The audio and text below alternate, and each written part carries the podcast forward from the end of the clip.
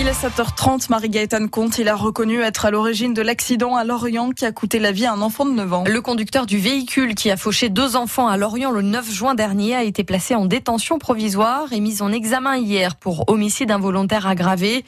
Après dix jours de cavale, ce principal suspect a été interpellé hier dans un hôtel à 6 km du lieu de l'accident. Mais il y a encore des zones d'ombre, Lauriane Navarre. Comment le principal suspect de l'accident est arrivé dans cet hôtel de Lanester dans le Morbihan? Les circonstances restent encore à déterminer. A-t-il bénéficié d'aide et de complicité? C'est sur ces éléments que les enquêteurs doivent maintenant travailler. Ce qui est sûr, c'est que le conducteur s'est montré plutôt coopératif. Devant le juge d'instruction, il a accepté de répondre à quelques questions en présence de son avocat, a indiqué la procureure de Lorient.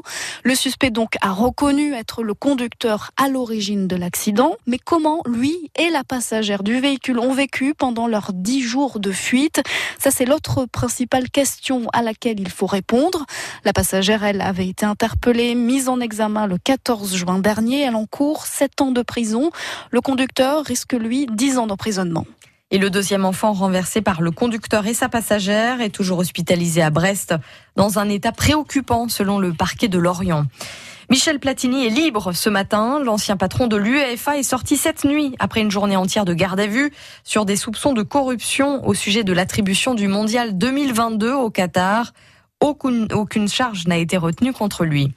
Donald Trump, candidat à sa propre succession à la tête des États-Unis, il a lancé sa campagne hier soir à Orlando devant 20 000 personnes. La réforme de l'assurance chômage ne plaît pas aux Français. Deux points sont particulièrement commentés.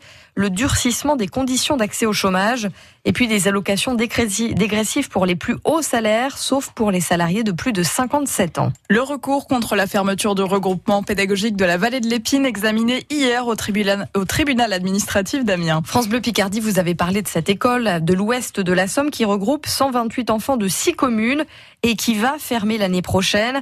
Une décision votée par la communauté de communes Pontieux-Marcanterre et contestée devant le tribunal administratif hier par 14 communes. Pendant l'audience, les élus ont dénoncé une délibération sous pression de l'intercommunalité. C'est ce qu'explique le maire d'Auvilliers-Ouville, Jean-Claude Buisine. On a été mis en minorité, on, a, on nous a refusé le vote à, à bulletin secret, donc on n'avait pas d'autre recours possible que de venir devant le tribunal administratif. Euh, un vote à bulletin secret est toujours différent d'un vote à main levée. Hein. Bon, et un vote à bulletin secret, c'est beaucoup plus objectif, à mon avis, euh, ça reste objectif et puis euh, plus significatif en termes de résultats. On verra bien, parce que moi, je, ce que je souhaite, c'est que les écoles soient maintenues en milieu rural. Je veux dire qu'à la fois, on se plaint que la ruralité sous-équipée et on continue de la sous-équiper en supprimant des écoles. Moi, je trouve pas ça logique aujourd'hui. Il faut absolument donner les moyens aux zones rurales euh, de vivre normalement, notamment comme les urbains. De son côté, le président de l'intercommunalité, Claude Erthaud, n'a pas souhaité s'exprimer avant la décision du tribunal administratif, une décision qui sera rendue dans les prochains jours. Les trois structures d'accueil pour enfants et personnes âgées en difficulté gérées par l'abbaye de Valoir à Argoul, au nord d'Abbeville, sont placées sous administration provisoire pour six mois. Décision de la préfecture de la Somme, du conseil départemental et de l'agence régionale de santé. L'année dernière, un adolescent de 13 ans suivi à Valoir a été mis en examen pour viol sur d'autres mineurs.